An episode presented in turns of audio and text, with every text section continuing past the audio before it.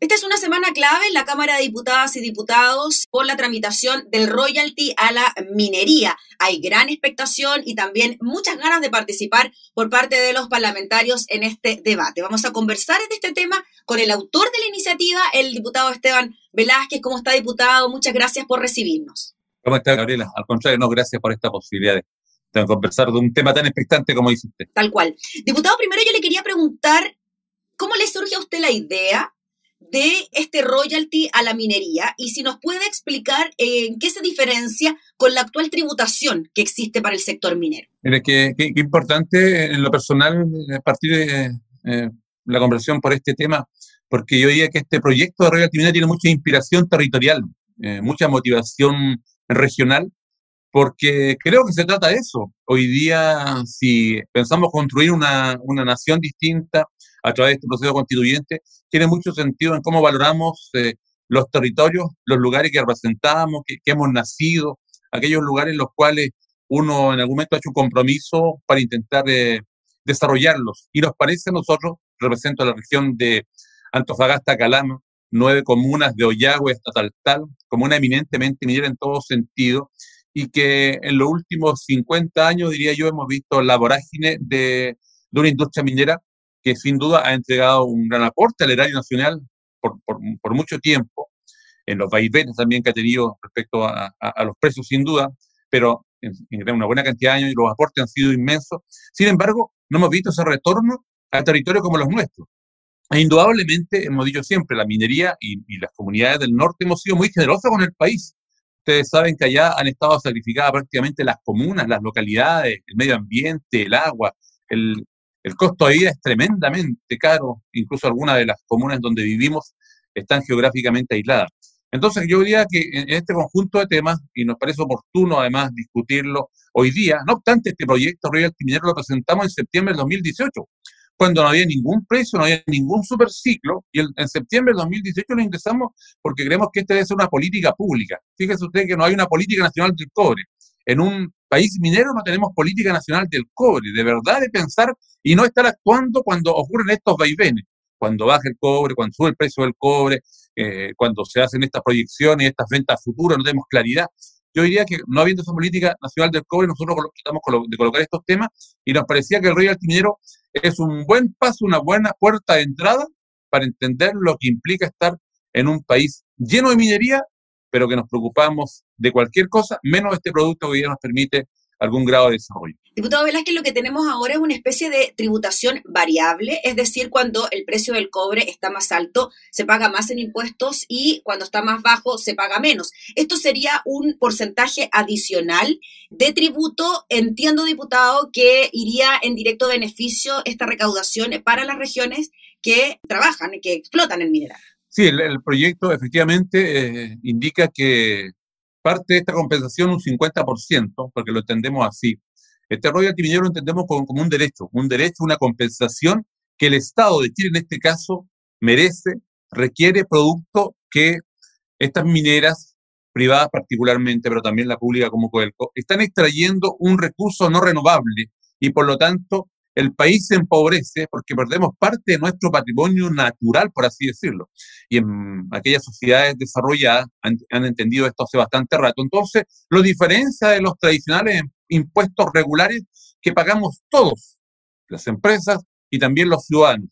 Las sociedades mucho más modernas han entendido que si pierden su patrimonio y se empobrecen como nación, requieren y establecen que el Estado tiene un derecho de recibir estas compensaciones con el objetivo de reconvertir la vocación de los determinados países. Yo creo que eso es lo que estamos esperando también, reconvertir la vocación de Chile, de aquellos territorios que mañana, cuando hoy día somos eminentemente mineros, pero mañana cuando no esté este recurso no renovable, tengamos otras posibilidades para, para sobrevivir y proyectarnos en el futuro. ¿Es una especie de compensación, eh, diputado? ¿Es una especie de pago por la extracción del mineral, por el derecho a extraer los minerales? Efectivamente, así lo entendemos nosotros. Este derecho, esta compensación, tiene que ver con la extracción misma de los minerales.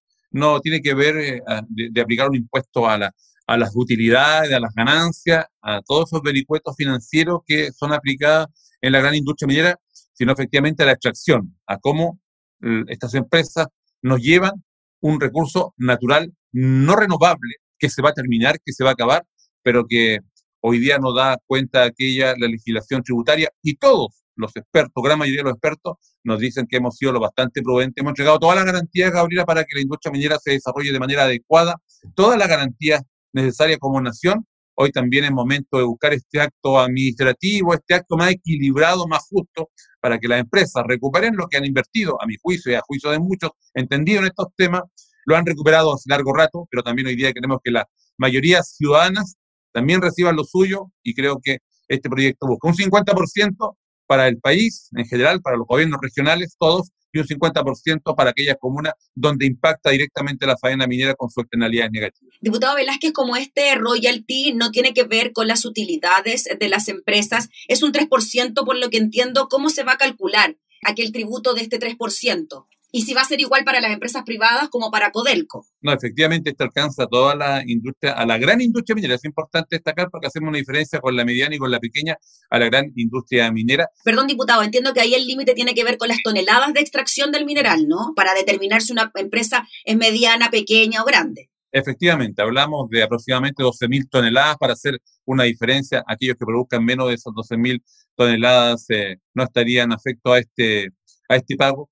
Eh, sin embargo, se va a elaborar un reglamento, un reglamento que va a establecer la forma, el tiempo, la oportunidad para calcular estos montos y estos cobros. No obstante, hablamos de un 3% de la extracción de este recurso mineral no renovable. No obstante, ya se anuncian algunas indicaciones porque consideran que este, este valor eh, es menor a lo que hoy día podríamos capturar.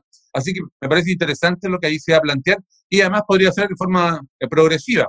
A determinado valor de la libra de cobre bueno, un pago y si este se reduce, lo dejamos en una base. Lo importante, creo yo, es que eh, en estos estándares que estamos avanzando, en estos principios que estamos avanzando en términos ciudadanos, hoy día revaloricemos verdaderamente los recursos naturales, que generalmente hablamos bastante de ellos, de nuestro cuidado medioambiental, de respetar y promover el recurso natural. Sin embargo, no, no tenemos ninguna medida concreta. Si llegamos a aprobar este proyecto Royal Minero en la Cámara de Diputados, yo diría que podría ser el hito más grande después del estallido social. No ha habido ninguna política pública hasta ahora, ninguna política pública verdadera, en términos políticos, que haya dado muestra que nuestro país efectivamente está cambiando. Incluso con todo lo que ha implicado el primer retiro del 10%, el segundo que ha tenido respaldo ciudadano, pero son medidas paliativas que no van a estar en el tiempo y con algún signo de interrogación a futuro. Así que creo que también podría haber un gesto trascendental si así ocurre, además que estamos 50 años de la nacionalización del cobre, el año 1971, son varios gestos políticos que seriamente podría plantear la Cámara de Diputados. Diputado, ¿este royalty se va a cobrar por una sola vez? ¿Va a ser anual? ¿Cómo funcionaría? No, esto de manera permanente, pero el cobro es anual. El cobro es anual y, y como se pretende, yo creo, construir una política nacional del cobre, este primer royalty es una puerta de entrada para hacernos verdaderamente de los recursos naturales. Hoy día es el cobre, pero estoy seguro, ¿cierto?, que podríamos emular, si esto avanza positivamente, a otros recursos naturales no renovables y renovables que tenemos dentro de nuestro país. ¿Por qué no, por qué no escudriñar para que la gran mayoría y para que el pueblo de Chile verdaderamente sienta beneficio? Porque si nuestro país ha dedicado algo a entregar garantías a ciertos grupos, legítimamente, los privados no se están robando ninguna libra de cobre, nuestra ley permite que se lleven lo que se lleven, y la verdad es que hoy día las rentas que están ellos sacando fuera del país son increíbles, entre comillas, sin mayor esfuerzo, y el país de Chile no se está beneficiando con estos altos valores del precio del cobre hoy día. Diputado Velázquez, a veces es más fácil captar estos conceptos impositivos con la cantidad de plata que se podría recaudar y para qué nos serviría esa cantidad de plata. ¿Usted tiene un aproximado según los cálculos que pueden haber hecho y tomando en cuenta que estamos en una crisis social bien importante y crisis económica también, ¿se podrían solventar de esta manera necesidades de los ciudadanos como ahora que estamos de nuevo apelando a un tercer retiro, fondos de las mismas personas, pero al parecer no queda de otra, porque según lo que han planteado desde distintos sectores, incluso del oficialismo, las ayudas por parte del gobierno, que incluso fueron anunciadas esta semana, no son suficientes. Bueno, la, cantidad de recursos que podría eh, ingresar al país mm, son eh, eh, tremendas. Ya hablamos que estamos perdiendo por no, tener estos cobros entre 12 mil, 14 mil millones de dólares. Podríamos dar cuenta de una serie de beneficios en una primera etapa, probablemente, y eso se ha anunciado alguna indicación al respecto si este proyecto avanza, de cómo solventar algunas rentas básicas universales, por ejemplo, en estos tiempos, y luego, sin duda, sería de una ayuda eh, tremenda al desarrollo de las regiones que hoy día no cuentan con los recursos, salvo el FNDR, que no da cuenta de todo lo que hoy están iniciando las comunas. Hoy día ya no es posible que hayan esta disparidad, que dependiendo de la comuna donde se nace, está el futuro de cada ciudadano, de cada niño, de cada joven. No es posible continuar con ese pensamiento en nuestro país. Además que tampoco somos una gran, una población con, tan grande en términos numéricos de ciudadanos, eh, y, creo que con las riquezas que hoy día desde el cobre podríamos conseguir, desde el cobre, el litio, estos minerales, sin hacer eh, o sin colocar desincentivo a, la, propia inversión de, la minería, estoy seguro que podríamos conseguir mayores y mejores equilibrios si que efectivamente estamos pensando en el desarrollo integral de los seres humanos de nuestro país si estamos pensando solo en garantizar en ciertos grupos, indudablemente que estamos lejos del espíritu de este proyecto. Imagínese cómo de bien le iría a su comuna diputado Velázquez, el distrito 3, las voy a nombrar, a Tocopilla, María Elena, Calamo, Yagüe, San Pedro, Atacama, Antofagasta, Mejillones, Sierra Gorda y tal, tal, si esta plata efectivamente se pudiese quedar allí, ¿no? En la región de Antofagasta. Sí, claro, ahí la historia es, larga, de la otra Pampa Salitrera, del cual efectivamente no hubo ningún marco legal que dijera, oiga, ¿y cómo beneficiamos a esta gente? Siempre decimos del norte que hemos estado mm, financiando eh, la burocracia eh, y, a veces los apetitos de ciertos sectores acomodados en, en, algunas comunas del país. Ha sido histórico, así lo muestra la historia de nuestro país, con los distintos historiadores que, en, nuestra, nuestra nación. Sin embargo, hoy día, claro que sí, hoy día podría haber una compensación a nuestras comunas y otras del norte del país, Arica, Parinacota, Tarapacá, la propia región nuestra, Antofagasta, Atacama, Coquimbo, Rancagua, que está muy cerca hoy día, o la región del Libertador Bernardo Higgins. regiones eminentemente mineras que cuando uno observa, ¿y qué nos va quedando? O van, quedando los hoyos, los bolsones de pobreza, los relaves mineros, la contaminación de por medio, pero efectivamente no hay una política clara y concreta que deje recursos no para el gasto corriente, sino los recursos que se pretenden justamente para buscar otra fórmula de inversión en ciencia, tecnología, innovación, que nosotros en nuestro territorio nos interesa que llegue particularmente a las comunas, a los municipios. Diputado Velázquez, vamos al escenario político. La democracia cristiana ya comprometió su apoyo a esta iniciativa. Su candidata presidencial, la senadora Rincón, también está a favor de la misma. Y claro, falta todavía lo que puede ocurrir con el Tribunal Constitucional y se lo pregunto porque ya parlamentarios de Chile Vamos hicieron reserva de constitucionalidad frente a este proyecto de royalty minero. ¿Cómo ve usted ese escenario en caso de que efectivamente el proyecto sea despachado desde el Congreso? La oposición tiene mayoría.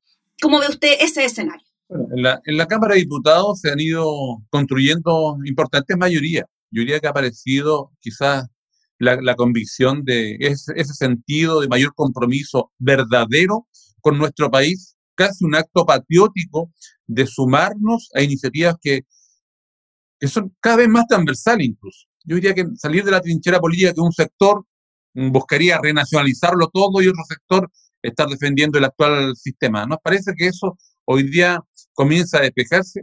Así como ha sido con el retiro del 10% y otras políticas públicas, porque además nos acompaña una fuerza ciudadana tampoco vista antes. Hay mayor conciencia, mayor sensibilidad, y eso yo creo que también ha llevado a que muchos parlamentarios, muchos diputados particularmente, se hayan sumado a, esta iniciativa, le hayan entregado su respaldo, e indudablemente que esperamos que llegue al Senado y que ahí la comisión respectiva, la comisión de Hacienda, se lleven las discusiones que correspondan, y también el Senado se sume.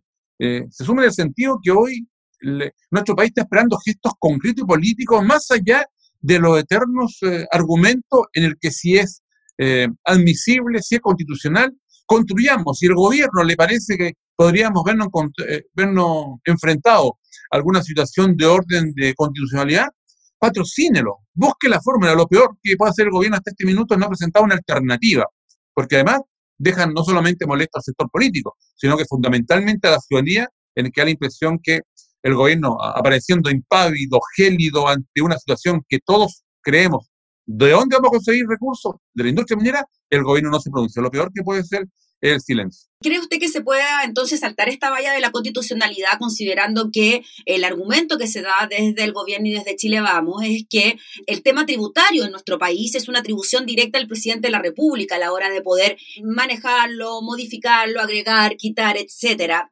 ¿Cómo podemos de alguna manera o cómo ustedes pueden de alguna manera sortear ese impedimento? Creemos que tenemos los argumentos y en su instante cuando debamos enfrentarlo y si efectivamente esto eh, pasara la Cámara de Diputados y el Senado y, el gobierno acudiera al Tribunal Constitucional, creemos que tenemos el argumento de hacer entender hoy día que las legislaciones van cambiando, que los conceptos y los cuidados respecto a los patrimonios de las naciones van cambiando y que los, eh, los gobiernos tienen el deber de proteger los derechos de los ciudadanos y un derecho de los ciudadanos es que su patrimonio sea, yo diría, cuidado, resguardado y para esos efectos, hoy lo que hacemos nosotros es que entendemos que las empresas como las que estamos en este momento en debate, sobre todo la industria minera, eh, deben pagar este derecho y compensar al Estado de Chile por un recurso no renovable y por lo que el Estado de Chile, al permitir que se empobrezca con la salida de este recurso,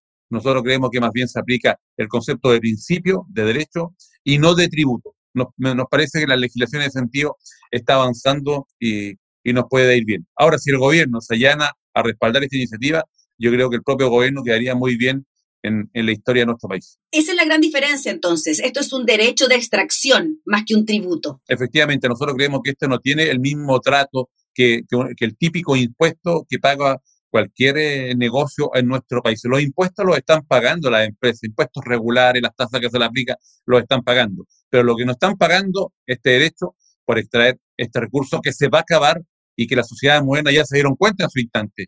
Ya, ya se percataron, ya dijeron, oye, pero no están llevando un patrimonio, nuestra nación se empobrece, por lo tanto se establece un derecho y, y las empresas privadas pagan ese derecho. Las mismas que yo diría están haciendo bastante lobby hoy día acá para no hacerlo, están pagando este derecho, este royalty minero en otras eh, sociedades donde tienen también inversiones de este tipo. Muy bien, pues diputado Velázquez, le agradecemos enormemente por el contacto para explicarnos esta iniciativa de su autoría. Veremos cuál será el futuro en el Congreso de este proyecto y estaremos conversando nuevamente si es que ya es una realidad. Así que muchas gracias por el contacto, diputado. Que tenga buena jornada. Gracias a Gabriela. Que esté muy bien. Hasta luego. Era el diputado Esteban Velázquez, autor del proyecto de ley que crea entonces este royalty a la gran minería.